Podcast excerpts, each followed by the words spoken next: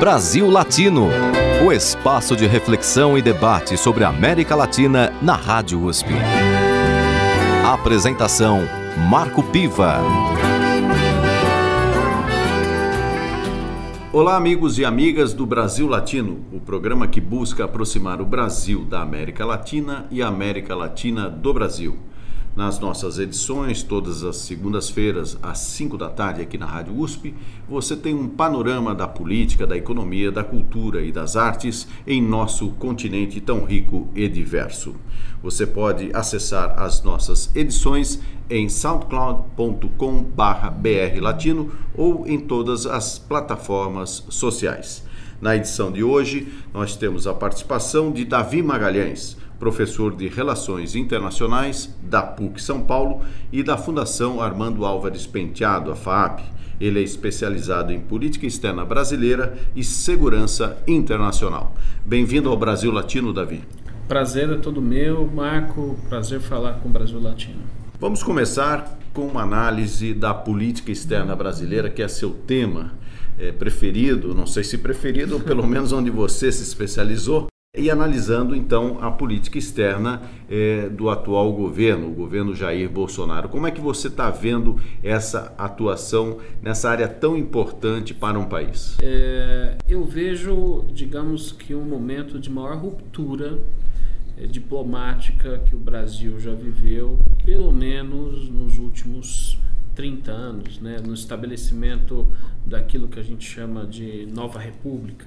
Então, é, é uma ruptura em todos os sentidos, né? Uma ruptura com os procedimentos gerais né, diplomáticos do Itamaraty, é uma ruptura de concepção, de ideologia, de visão de mundo, é, de forma que é, tem se tornado um desafio para analistas né, que estão acostumados a atuar em uma certa inércia diplomática. No Itamaraty tem uma forma de se comportar, a política externa brasileira segue alguns padrões de continuidade e o que a gente tem visto aí é uma ruptura bastante grande, né? um giro de 180 graus e uma própria negação, né? não é apenas mudar o tom, não é uma mudança de ênfase, é uma própria negação de tudo aquilo que o Itamaraty praticou historicamente.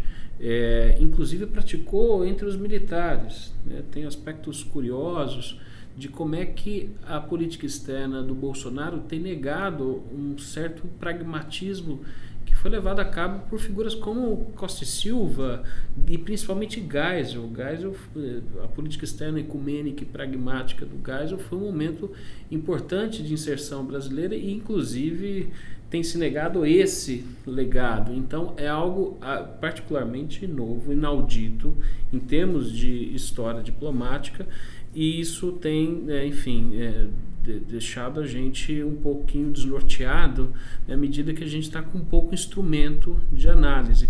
É, o próprio fato de considerar o Itamaraty como uma espécie de agência da ONU né, é uma coisa particularmente nova. Né? Aliás, como é que essa política é, reflete no Itamaraty, nos seus quadros profissionais, nos embaixadores? Para que é, ele pudesse praticar uma política externa coerente com a sua visão de mundo, ele precisou escolher é, dentro de Itamaraty, algo que é bem raro, alguém, digamos que perfilado ideologicamente com essa visão antiglobalista. Tá? Se for o caso, a gente pode tentar caracterizar um pouco o que, que é esse antiglobalismo, mas eu vou, é, por hora, né, dizer aqui que é uma rejeição a uma visão de um liberal internacionalismo, né, de, entendendo que direitos humanos, meio ambiente, é uma espécie de agenda criada fora do país e voltada para minar nossa soberania e destruir as nossas tradições. Isso é completamente novo, né? E você encontrar um diplomata no Itamaraty que defenda isso é, foi alguma coisa é, é raro, né? É, é achar uma agulha no palheiro. Exatamente. Encontrar o Ernesto Araújo que depois, eu acho que o pessoal do Nexus, né, o Charlot, ele encontrou o trabalho do Ernesto Araújo, né, porque o diplomata, quando ele se torna conselheiro na carreira diplomática, né, depois de uns 15, 20 anos de, de carreira, ele precisa defender uma tese. Ele defendeu uma tese sobre o Mercosul, Essa tese, defendida em 2008, era muito ah, perfilada com o governo Lula, né? a visão entusiasmada do Mercosul como bloco político, nem bloco comercial, e como espaço anti-hegemônico. E depois, inclusive, o Globo, se eu não me engano, eh, fez uma matéria em que mostrava que em 2014 ele chegou a defender o Brasil, é, a luta armada da Dilma durante o regime militar. O salto que ele teve para o pensamento conservador autoritário, o Ernesto Araújo, alguma coisa muito rápida. Em 2016 ele já estava na Virgínia é, fazendo a visita ao Olavo de Carvalho. Então foi dois anos essa transição. É uma coisa curiosa, gente, eu não sei particularmente da minha parte se é um certo carreirismo do, da parte do Ernesto Araújo, se ele teve uma conversão, é, digamos que é, muito rápida ao pensamento conservador. É, de toda forma, encontraram uma figura que é, o, é, que é o Ernesto Araújo. Essa figura ele tem praticado aquilo que ele pensa, aquilo que está escrito no blog. Por dever de ofício, eu tive que ler as coisas que ele escreve no blog sobre marxismo cultural, sobre globalismo, e tem empreendido uma guerra cultural dentro do Itamaraty guerra cultural mesmo, né? modificado é, procedimentos, modificado currículo, é, fez uma mudança no organograma, e incluiu é uma disciplina, por exemplo, disciplinas, duas disciplinas de clássicos no Instituto Rio Branco, ele entende que o diplomata ele tem que saber sobre o Ocidente, ele tem que beber no repertório de uma tradição ocidental. Então é Heráclito, é Dante. E tiraram é um tema que é muito caro aqui para o podcast, é, que é uh, América Latina.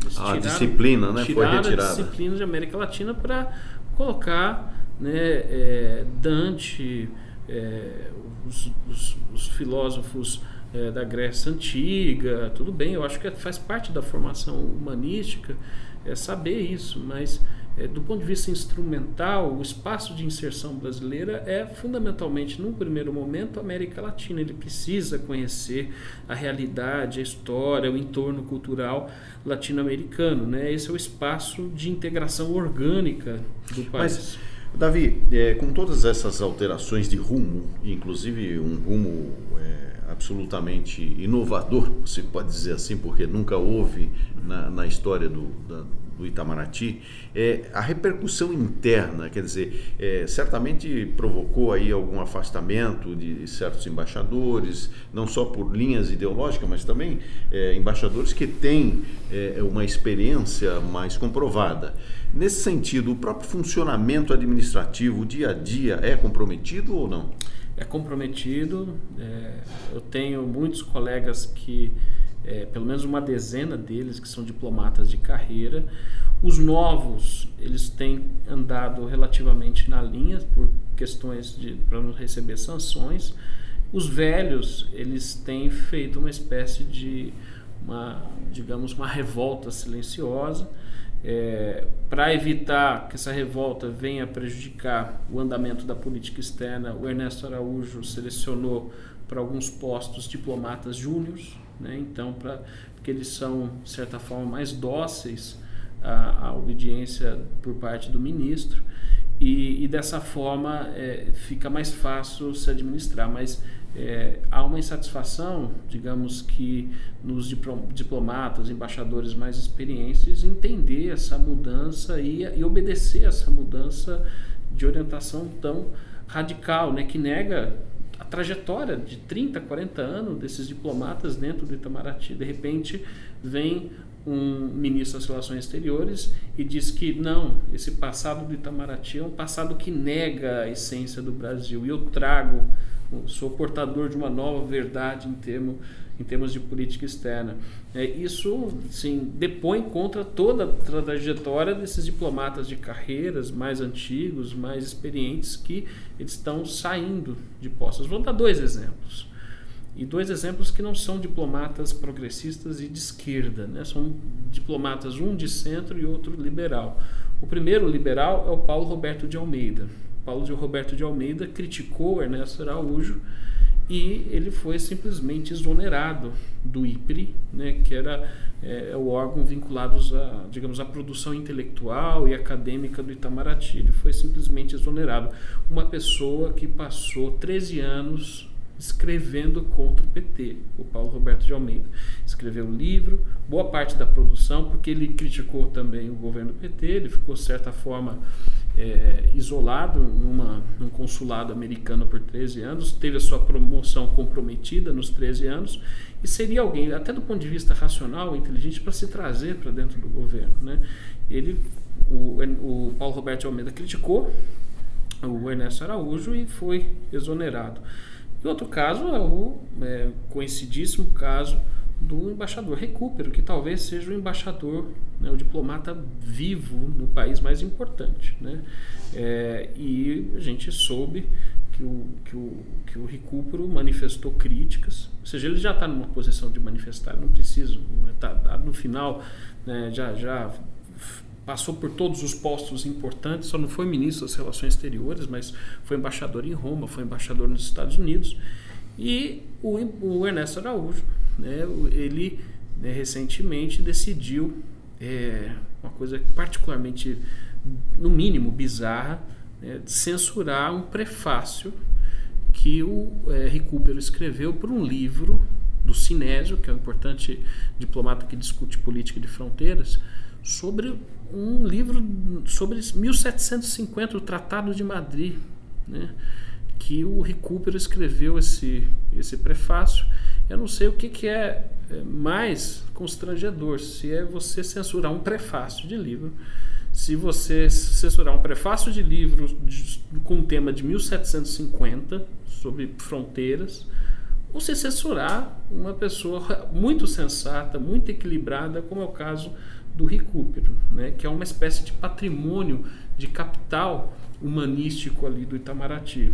É, então, é, isso mostra um pouquinho do clima né, que hoje permeia o Itamaraty, que é um clima de um certo macartismo ideológico, de caças bruxas, e que os diplomatas que não se alinham, né, eles correm risco de ser seriamente sancionado.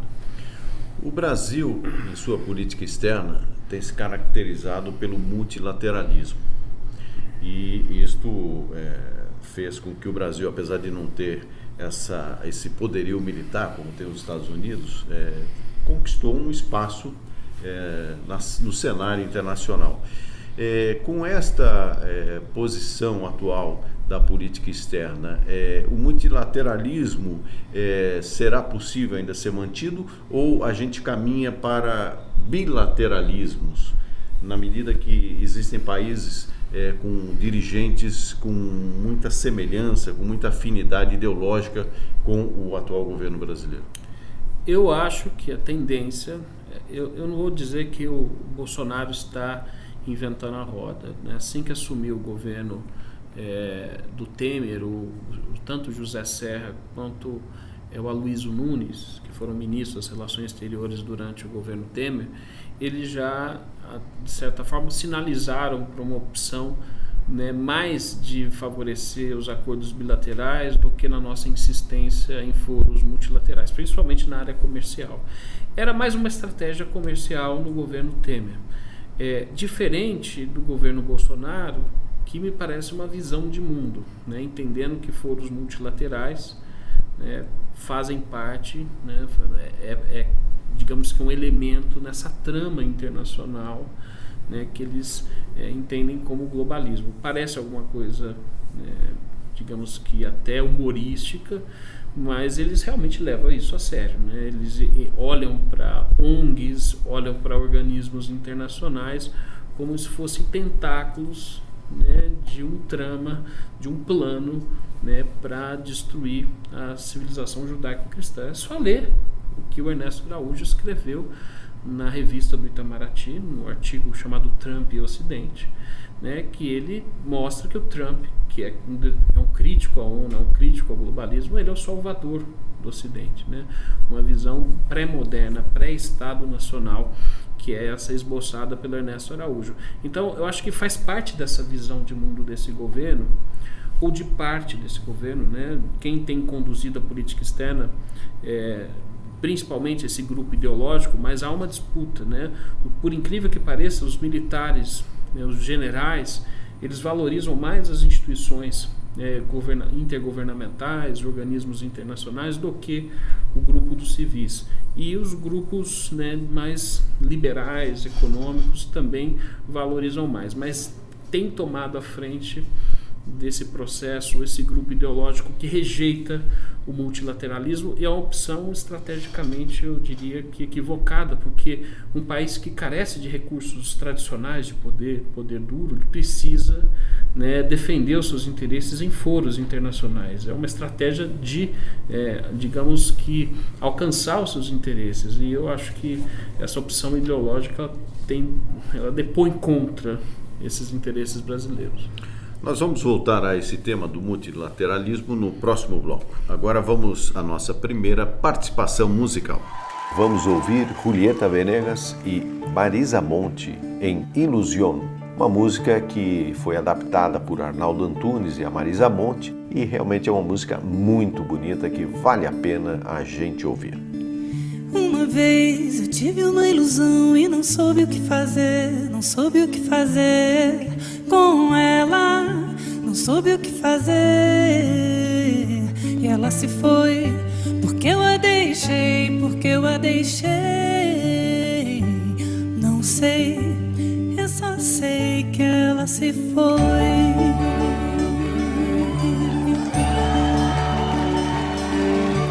Mi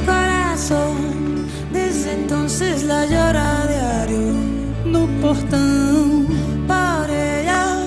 no supe qué hacer y se me fue. Porque la dejé, porque la dejé. No sé, solo sé que se me fue. Sí, fue todo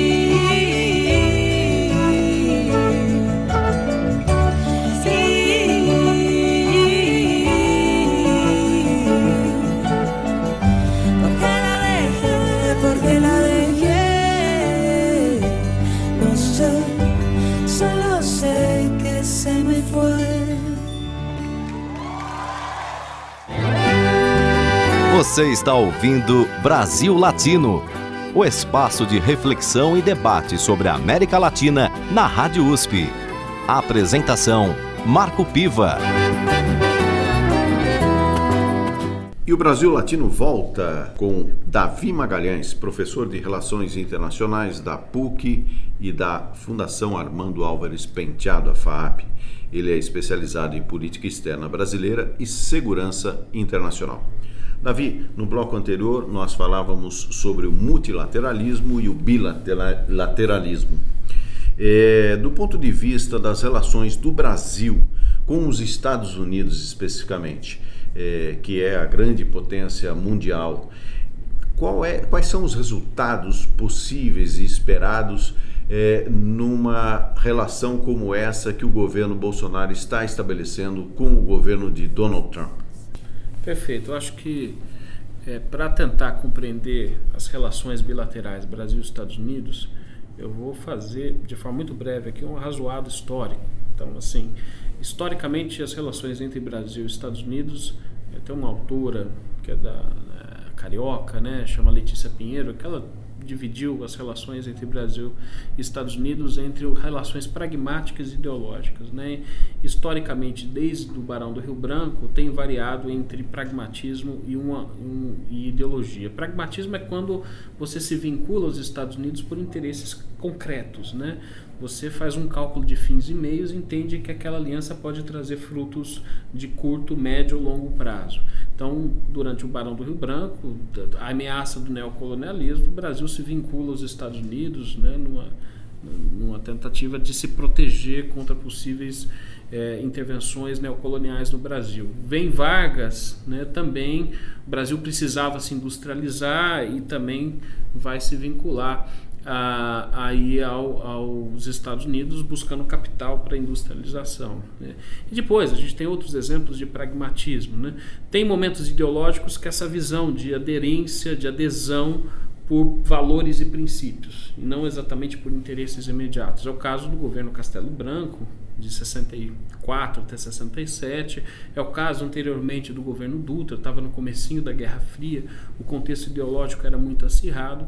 Então, assim, historicamente, o Brasil tem se vinculado aos Estados Unidos. É um eixo fundamental na nossa inserção internacional. A questão que a gente tem que pensar é se, essa, é, se esse alinhamento se dá por questões de interesses concretos ou se por questões ideológicas. Minha interpretação é que o Brasil tem retornado a uma espécie de adesão ideológica com os Estados Unidos e é, digamos que os resultados práticos dessa adesão elas são, não que não existam né? tem alguns poucos resultados mas é, ele é muito mais para preencher um universo digamos que é, de um eixo nacional populista né, que é representado entre Estados Unidos do Trump e Bolsonaro. E por isso que eu acho que esse é um problema, porque não, é nem, não são nem as relações com os Estados Unidos, né? São as relações de um governo nacional populista, do, do Bolsonaro, com outro governo nacional populista. Então, uma identidade nesses, nessa, digamos que, é, no compartilhamento de uma visão nativista, né, nacionalista das relações internacionais. É, o erro disso é que os governos acabam indo, né? Os estados ficam, os governos vão. E tem eleições nos Estados Unidos o ano que vem. E, e, é muito problemático o Brasil ter se atrelado tão fortemente a um governo e não né, pensar em políticas de Estado de longo prazo. Ou seja, se Trump não é reeleito, essa política atual tem que ser modificada. Sem dúvida. Veja só o quadro complicado do, do, do do Bolsonaro. Ele apostou as fichas no Macri. O Macri está correndo sério risco de não vencer as eleições na Argentina. Depois, no, no Pinheira. O Pinheira, mesmo sendo um, um governo de centro-direita, é, eu diria até de direita, muito próximo aos democratas cristãos, do que é a democracia cristã na Europa, se mostrou crítico recentemente a algumas posições do Bolsonaro, é, principalmente agora em relação ao Bachelet. Saiu um vídeo recentemente agora, inclusive, do Pinheira concordando com Macron, né, na, na, que o Macron criticou na o governo, resposta, resposta do, Macron, do, do isso é, o Pinheiro que o Bolsonaro falou né? é, deve ter sido uma grande frustração para o Bolsonaro.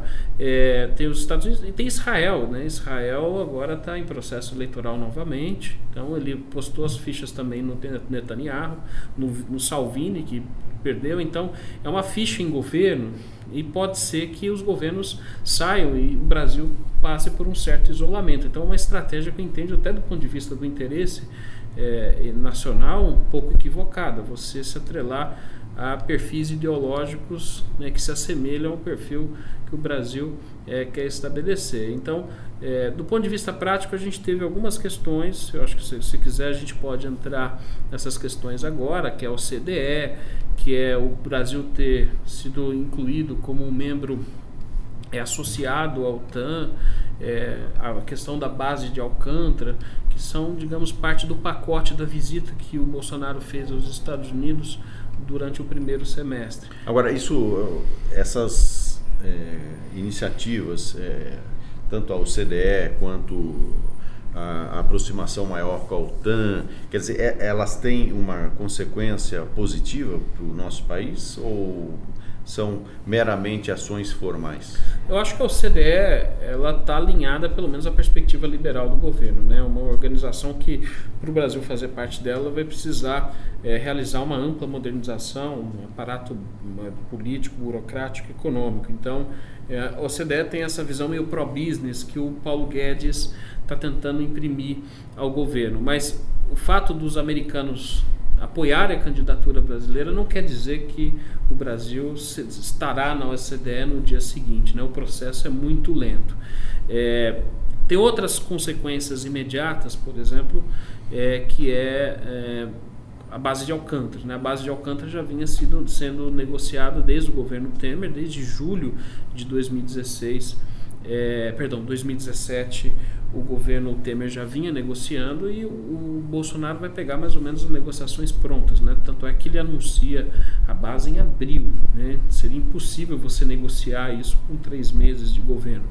É, essa a base em si ela pode trazer, é, digamos, recursos importantes para o Brasil. Tem uma questão de soberania tecnológica que ainda não foi revelado, ou seja, ah, o teor né, desse acordo ele ainda não, não, foi, não veio a público inteiramente né, e está agora submetido à decisão do Congresso. E tem a decisão do governo americano de incluir o Brasil em aliado extra-OTAN. Né? Isso daria ao Brasil uma espécie de preferência na compra de armamentos internacionais. É, a Coreia do Sul, o Paquistão e a Argentina, desde 99 a Argentina faz parte, é um aliado astrotan. É, eu tenho amigos que estudam é, comércio de armas e venda, exportação, compras, e eu perguntei para eles, né, se desde 97 para cá, quais foram os benefícios colhidos pela Argentina desse de, de, desse, desse programa, né? E nenhum. Né? Até agora a Argentina não colheu nenhum grande benefício do ponto de vista nenhum selo de qualidade. Nenhum selo de qualidade. É porque na verdade, assim, quando surge material bélico que os americanos vão é, são obsoletos para eles, eles colocam dentro desse programa e tem uma prioridade para os países que fazem parte desse programa Astrotan. Então, quando se fala da OTAN, não é nem que faz parte da OTAN, né? Não é que o Brasil vai fazer parte da OTAN, a Argentina faz parte da OTAN, um programa dos Estados Unidos que chama aliados sócios extra-OTAN e que traria eventualmente benefícios na compra de armamentos, é, mas com uma contrapartida, essa aliança. Né? Isso é um ponto importante. Tanto é que, durante o governo da Cristina Kirchner, houve uma pressão para que o governo americano tirasse a Argentina desse programa. Tá? Então, eles, eles exigem uma aliança automática. Pode ver que quem faz parte desse programa são países que são muito vinculados à política externa americana. Coreia do Sul, Japão, Paquistão, né? Paquistão durante o governo Bush, é, Argentina virou durante o governo Menem, quando Menem falou que queria ter relações carnais com os Estados Unidos, então faz parte desse, dessa atmosfera. Né? E eu diria que é por isso que o, o, governo americano decidiu contemplar o Brasil, porque agora a vez do Brasil né, tem interesse de, de, de, manifestou interesse de manter relações carnais com é, o nacional populismo do Trump. Nesse sentido, a indicação do filho do Bolsonaro para ser o novo embaixador do Brasil nos Estados Unidos tem qual consequência? Eu acho que essa é uma das, digamos, que é uma das, não foi uma decisão ainda, né, mas é uma das iniciativas mais é, deprimentes, é, tendo em vista tudo aquilo que representa a embaixada é, dos Estados Unidos, é a embaixada mais importante de todas as nossas embaixadas, é a mais com peso político mais relevante. É, tendo em vista as verdadeiras credenciais que o Eduardo Bolsonaro possui, então a gente sabe que ele tem um inglês precário, tem um conhecimento de relações internacionais muito pobre, é, de forma que só faz o exercício em que outra ocasião, a não ser sendo filho do, do presidente, ele conseguiria ocupar esse cargo. Né? Então, realmente, é, é, um caso sim, de, de nepotismo. Agora, sim, é, na história da, das relações exteriores do Brasil, já houve casos de indicação fora da carreira diplomática. Né? Quando o Itamar Franco perde as eleições do governo de Minas Gerais, né, criam um problema interno, né, o que a gente vai fazer com ele, decidem mandar o Itamar Franco para a embaixada de Roma, que é também, né, a embaixada eh, fica num, num, num, castelo renascentista, né, em Roma é, um, é da, das mais bonitas, né, então fica lá, depois ele vai ainda para Portugal, e assim, já, já teve durante o governo Lula, né, eles eh, colocaram um sindicalista para ser é, embaixador em Havana, então não é um caso novo, mas o fato de ser o filho do presidente é particularmente curioso. As alegações de que eles têm vínculo é, com a família Trump é, também me parece um argumento bastante frágil. É, e me parece. Até porque o Putin também tem, né? É, exatamente. Com, é. com a família Trump. Então, é, assim, me parece isso tudo depõe contra é, a instituição no Brasil, que eu entendo ser a instituição mais profissionalizada. Você pega em todo o Ministério das Relações Exteriores, não tem um cargo que é de indicação.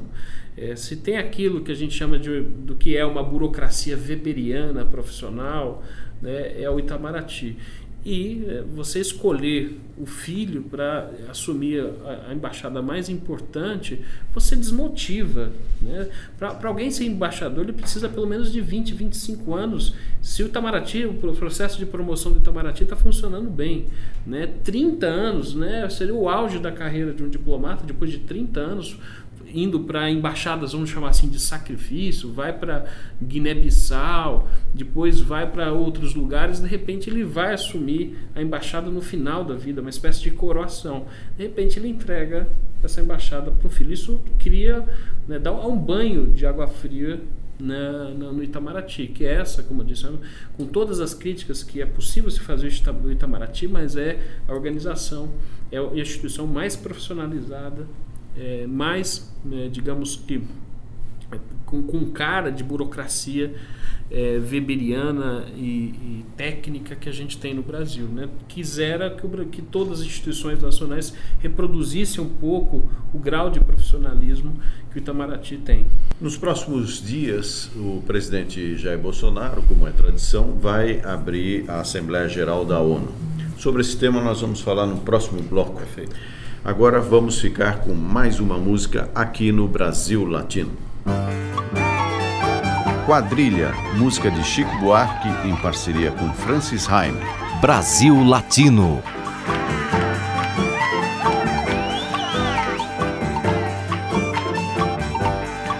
E neste ano, como todo ano, uma vez por ano, tem quadrilha no arraial. Neste ano, como sempre, salvo chuva e salvo engano, a satisfação é geral. Não me leve a mal, não me leve a mal, não me leve a mal, não me leve a mal. O forró corria manso, sem problema e sem vexame. Quando o chefe da quadrilha decretou changer de dano. A mulher do delegado rendeu o bacharel. O peão laçou a jovem filha do coronel. A Terezinha crediário deu um passo com o vigário. A Beata com sacristão. Diz que a senhora do prefeito, merecidamente eleito, foi com o líder da oposição. Não tem nada não, não tem nada não, não tem nada não.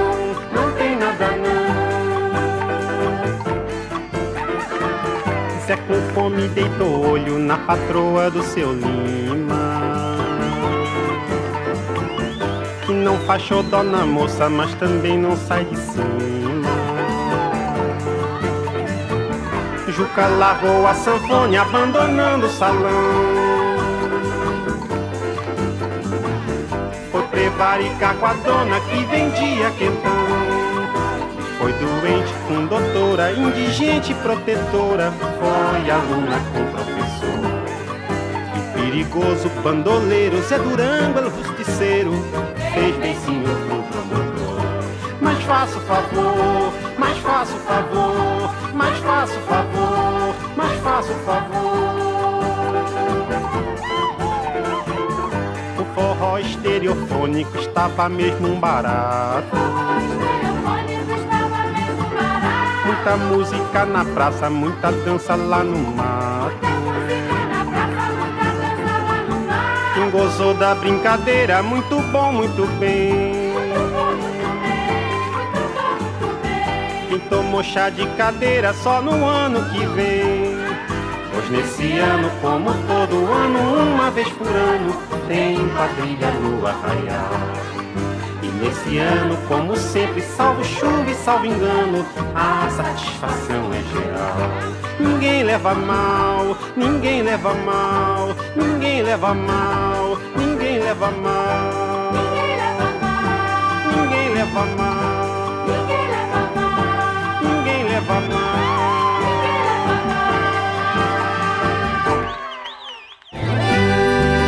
Você está ouvindo Brasil Latino, o espaço de reflexão e debate sobre a América Latina na Rádio USP. A apresentação Marco Piva. Chegamos no último bloco do Brasil Latino. Na edição de hoje temos a participação de Davi Magalhães, professor de Relações Internacionais da PUC de São Paulo e da Fundação Armando Álvares Penteado, a FAAP.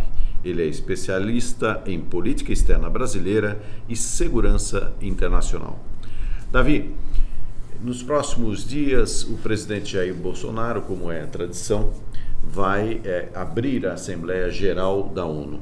Qual é a mensagem que você acredita que ele vai levar ao mundo? Olha, eu não acredito que vá haver uma mudança de orientação em relação ao que ele já vem fazendo. Então, é, ele tem em relação à ONU mais desconfiança do que crédito, né, do que se apoia nas medidas da ONU. Ele vê a ONU como uma espécie de é, organismo onde se pratica ideias que ele, ele, a sua família, o seu grupo ideológico, Olavo de Carvalho, entende que a ONU é uma espécie de central de um certo esquerdismo internacional.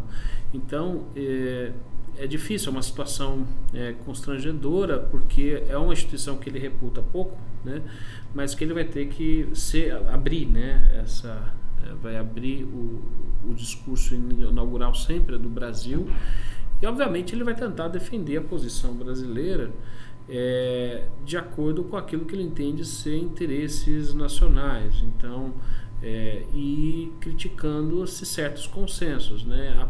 Ele tem apostado nessa polêmica, em polêmicas, né? e eu acho que ele pode utilizar esse discurso para, né, digamos, agregar mais polêmica a essa, essa visão que o Brasil tem, de certa forma, exposto em relação à agenda internacional. Então, ele deve buscar defender. Eu acho que um, uma das tônicas que ele vai é, realizar ali no discurso é defender é, a posição do Brasil em relação à questão ambiental. Né? Que se tem algum caso recentemente que tem produzido dano à imagem internacional do Brasil, tem sido as críticas, principalmente vindas da Europa, Alemanha da Merkel e, e principalmente o Macron, ele deve expor ali o que, que é o interesse, ele deve, eu acho que, inclusive, oferecer informações e dados para tentar, digamos que, convencer a comunidade internacional de que o Brasil, na verdade, protege, que não está tendo queimadas, que o Brasil não desmantelou o sistema de fiscalização é, em relação à Amazônia. Então, acho que ele vai buscar essa vai ser uma das tônicas, né? buscar reverter um pouquinho a imagem negativa, mas sem qualquer tipo de, é, digamos que, visão positiva em relação à comunidade internacional. Né? Que essa visão um pouco arrogante que ele tem defendido, em relação a Bachelet, a Merkel é, e o Macron, são os três, digamos, as três vítimas mais imediatas dos, da, dos arrobos da, do, do, Bolsonaro. É, eu, eu, eu espero que ele, eu imagino que ele vá defender a posição do Brasil, mas mantendo, digamos que uma, essa, essa tônica um pouquinho mais truculenta. É, é claro que é um discurso lido, que os espaços de improviso são menores. E eu posso, não sei, é possível que a França boicote o, discurso. Não acho nada impossível, isso acontece com alguma frequência. É um gesto de simbologia diplomática que alguns países né, deixem o discurso à medida que o, o presidente vai lá ao púlpito falar. É, isso aconteceu quando é, o Temer foi falar né, é, logo depois do impeachment aqui no Brasil, ele foi fazer o discurso na ONU e os países, alguns países da América do Sul, né, principalmente a, a, esquerda, que discordaram do processo de impeachment, se levantaram. Então é possível que haja manifestações nesse sentido, né, para mostrar desagravo em relação às posições recentes do Brasil. Em relação às Forças Armadas, que têm uma participação muito forte no atual governo, coisa que inclusive não tem similar até mesmo nos regimes militares, nos governos militares. Como é que você vê a posição é, dos militares no atual governo? Olha, no começo a relação entre o generalato, né, que ali tinha como principal porta-voz o Mourão, e a linha ideológica bolsolavista, né, como alguns têm chamado, é, era bastante, né, digamos que, é, divergente. Né? A posição do generalato e a posição do grupo de Ernesto Araújo, do próprio Eduardo, do Carlos, isso gerava muita tensão. Né? Tinha alguns pontos da, da política externa brasileira que produziram bastante tensão entre a ala militar e a ala ideológica antiglobalista. Então vamos pegar o caso da, da transferência da embaixada de é, Tel Aviv para Jerusalém. Os militares né, foram contra essa mudança. Vamos pegar as, as falas do Bolsonaro inicialmente sobre a China. Né, o Brasil, os militares entendem a China como um parceiro estratégico. Foi o Geisel que restabeleceu relações com a China em 74. Então é, é, prática histórica dos diplomatas, dos diplomatas, perdão, dos militares, é considerar a China um importante parceiro. É, e essa adesão automática aos Estados Unidos, os militares têm algum pé atrás. Né? Quando no começo do governo Bolsonaro foi anunciado pelo Ernesto Araújo, pelo Ernesto Araújo o estabelecimento de uma base militar, a intenção do Brasil é, acolher uma base militar americana, os militares já saíram para desmentir o feito. Então, essa adesão automática aos Estados Unidos, essa crítica à China, essa os problemas de segurança que podem trazer uma a embaixada trouxe alguns problemas, algumas tensões, atrito entre a ala bolsolavista e a ala, a ala militar. No entanto, né, a gente viu recentemente, em decorrência da crise na Amazônia, da, da, de tudo que envolveu, é, digamos que os depoimentos do Macron, é, inclusive falando de internacionalização da Amazônia, isso uniu esses dois grupos, né? porque ativou, né, digamos que o histórico é, lado dos militares em relação à soberania da Amazônia e ativou o lado do, do populismo nacionalista de direita do grupo bolsolavista né, em acusar essas lideranças pretensamente esquerdistas, globalistas, de buscar interferir na, na, na, soberania brasileira. Então, a gente viu um, ra, um raro momento de convergência entre esses dois grupos. Por incrível que pareça, a gente não pode imaginar o, a política externa do Bolsonaro como um grupo monolítico. Há disputas ali, desde o processo de formação da equipe do Bolsonaro, há uma, uma disputa por quem vai conduzir de fato a política exterior. E as intervenções do Mourão, até o momento que, de certa forma, ele foi afastado, né, ele tinha estava se pronunciando com bastante frequência, as intervenções do Mourão eram justamente contra o Ernesto Araújo e contra esse grupo mais ideológico antiglobalista. Me parece que a Amazônia criou uma situação de semente de cimento, né, de consenso entre esses dois grupos. Ou seja, é, das Forças Armadas, é, há de se esperar agora uma integração ainda maior com o governo, pelo menos a partir dos militares que estão dentro desse governo. Parece que sim, parece que é, houve, vamos chamar assim, esse inimigo, vamos colocar, um inimigo comum que cria um consenso, né? E nesse caso foi, foram os ataques sobre a Amazônia que possibilitou esse consenso. Mas se o governo retornar a insistir em algumas agendas anti-China, é, de um, uma a mudança da, da, da, embaixada, do, do, Brasil lá em Israel. Essa, é, ou essa visão super, é, digamos que, é, subserviente em relação aos Estados Unidos, isso pode gerar novas tensões com o governo. Mas os militares nunca é, nunca engoliram a ala antiglobalista. É, foram contra a, o Ernesto Araújo, isso diversas matérias durante a formação do governo deixaram claro que, por exemplo, o general Heleno e o Mourão, eles não queriam o Ernesto Araújo, queriam um diplomata mais experiente e com a visão um pouquinho mais pragmática e menos ideológica, e foram contra o Felipe Martins, que é assessor é, da presidência da República, formado lá em Relações Internacionais, que é aluno do Olavo de Carvalho. Ele, enfim, é um, um menino, né? É um menino que tem se tornado porta-voz do Olavo de Carvalho dentro, dentro do governo e os militares não gostam disso, né? Quando teve o um encontro nos Estados Unidos, né, o encontro de recebimento do Olavo de Carvalho na embaixada americana, isso, essa tensão ficou muito clara entre o grupo militar e o grupo é, mais ideológico do governo. Vamos falar um pouco, aproveitando o nosso último bloco, sobre a América Latina é, e as relações do Brasil com a América Latina. Nós vamos ter aí um ciclo de eleições, Argentina, Uruguai, é, na Bolívia. É, quais são as perspectivas da América Latina nesse momento? Para o Brasil? Em relação ao Brasil e em relação à integração latino-americana. É, é, tudo levava a crer que a gente estava passando por um ciclo de renovação à direita na, no cenário sul-americano, principalmente. Né? Então, é, Temer, depois Bolsonaro, Macri, é, no próprio Equador, né, Moreno, uh, a gente teve o colapso venezuelano, tudo dava, dava a entender que, digamos que a esquerda tinha perdido lugar né, que a direita, ou pelo menos a centro-direita, iria deitar raiz. O Pinheira também, né, nesse sentido, completa esse quadro. De todos esses governos, a direita, o único que goza de alguma popularidade é o do Pinheira.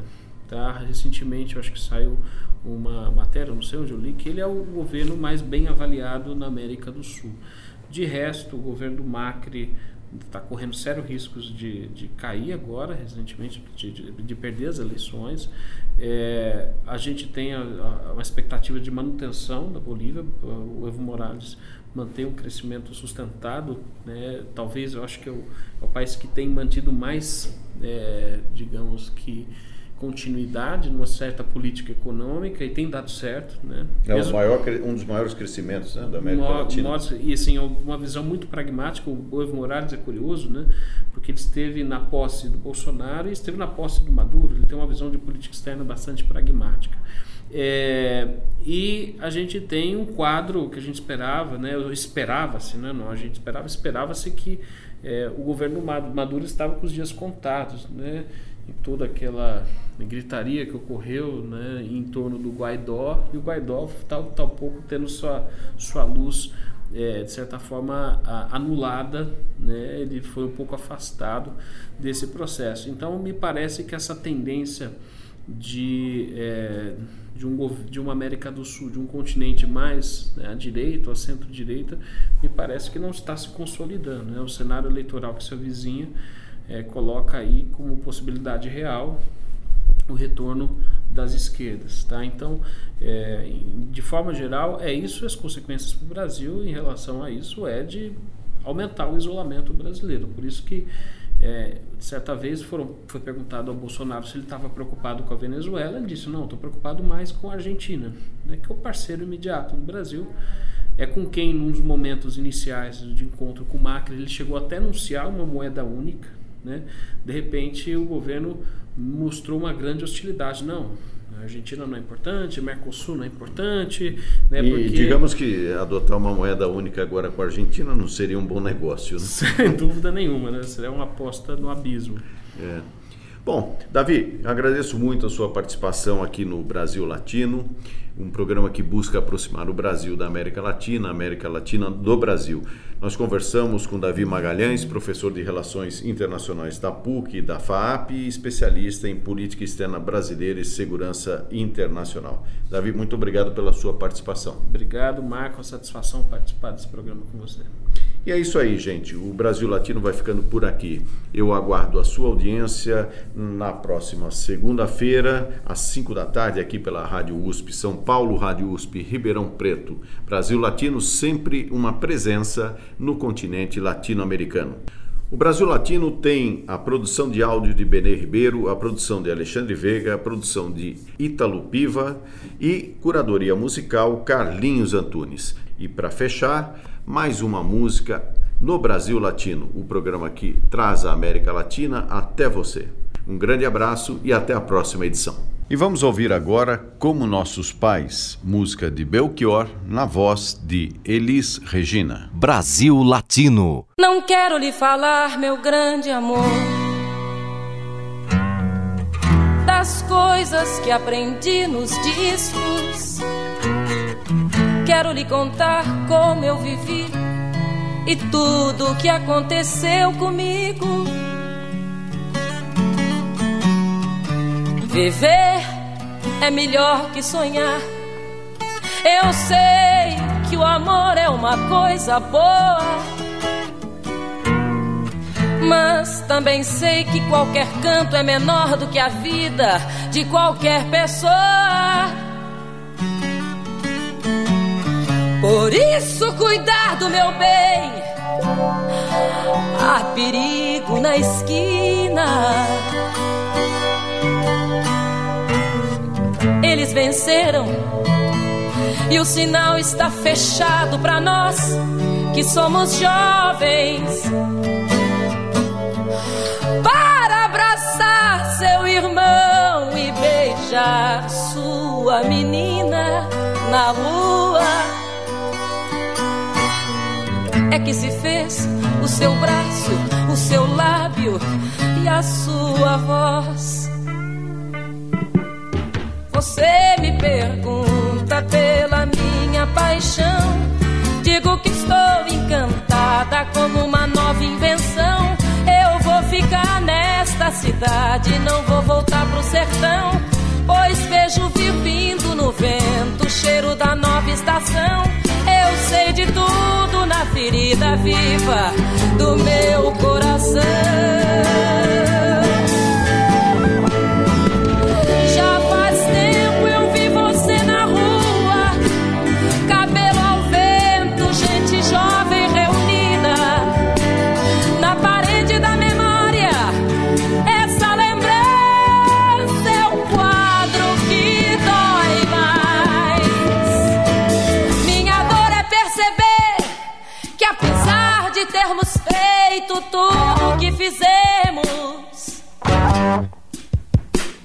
Ainda somos os mesmos e vivemos.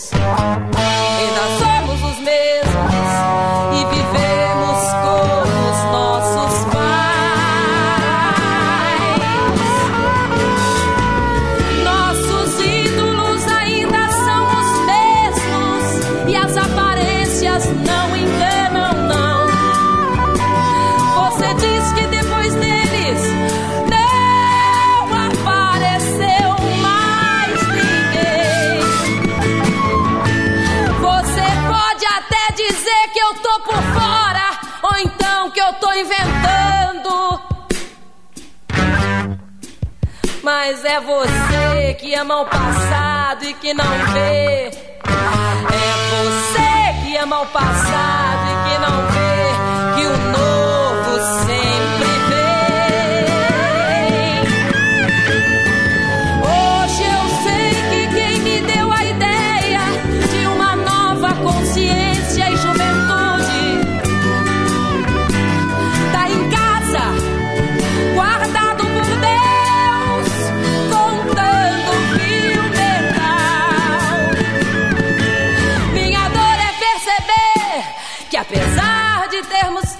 tudo, tudo, tudo que fizemos, nós ainda somos os mesmos e vivemos. Ainda somos os mesmos e vivemos. Ainda somos